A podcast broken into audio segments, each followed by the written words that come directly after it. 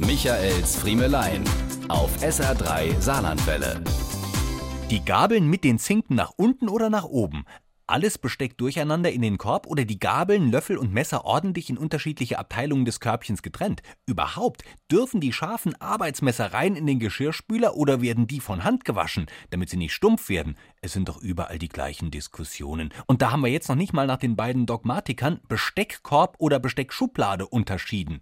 Überhaupt sind wir erst beim Themenkreis Besteck und der Geschirrspüler bietet doch so viel mehr Diskussionsstoff. Sie spült die Teller vorher unter fließendem Wasser ab. Er fragt, warum haben wir denn überhaupt den Geschirrspüler? Er haut auch oben nach Herzenslust große Töpfe rein. Sie behauptet, da würden sie nie und nimmer sauber. Außerdem könne man die von Hand spülen, woraufhin er wieder fragt, warum haben wir denn überhaupt den Geschirrspüler? Die einen haben ein richtiges System beim Einräumen, bei den anderen stehen tiefe neben flachen Tellern und also mal zwischendurch noch ein Suppeboll. Diese verwenden Kombitabs, jene schwören auf Pulver, Salz und Glasspüler. Viel schonender auch für die Maschinen. Sie sagt am Morgen nach Silvester, die Raclette-Penja, die waschen wir aber von Hand, woraufhin er nun wieder fragt, warum haben wir denn überhaupt den Geschirrspüler?